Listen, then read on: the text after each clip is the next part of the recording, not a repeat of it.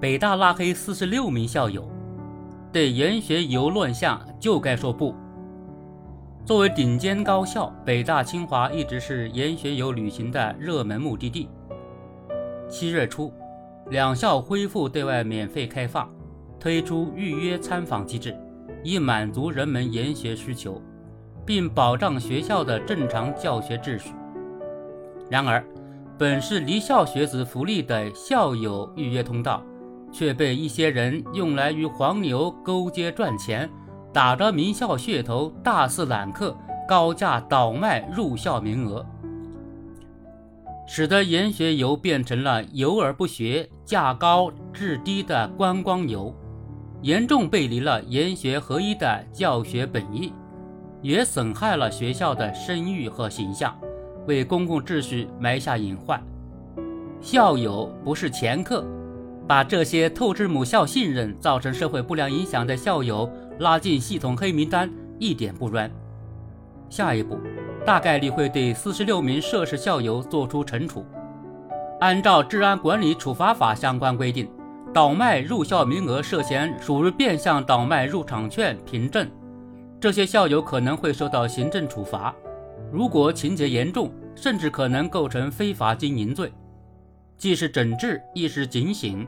北大这样做，一来排查打击了一批与黄牛勾结的校友，二来对借预约机制牟利的不良校友形成警告或震慑，传递出维护规则的鲜明信号，并且提醒广大家长要学会甄别挂羊头卖狗肉的劣质研学活动。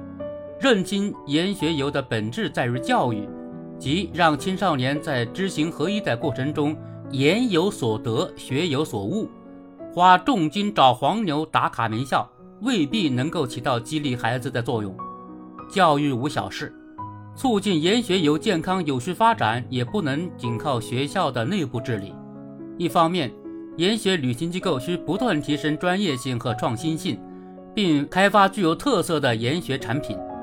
任用具备实施落地课程能力的人才，保证研学游的质量和口碑。另一方面，相关部门应适度介入，结合市场实际情况，制定行业标准和体系，厘清研学范围、经营资质、从业人员行为规范、违规处罚标准等等，并依据标准实施严格监管，为火热的研学旅行划定一个边界。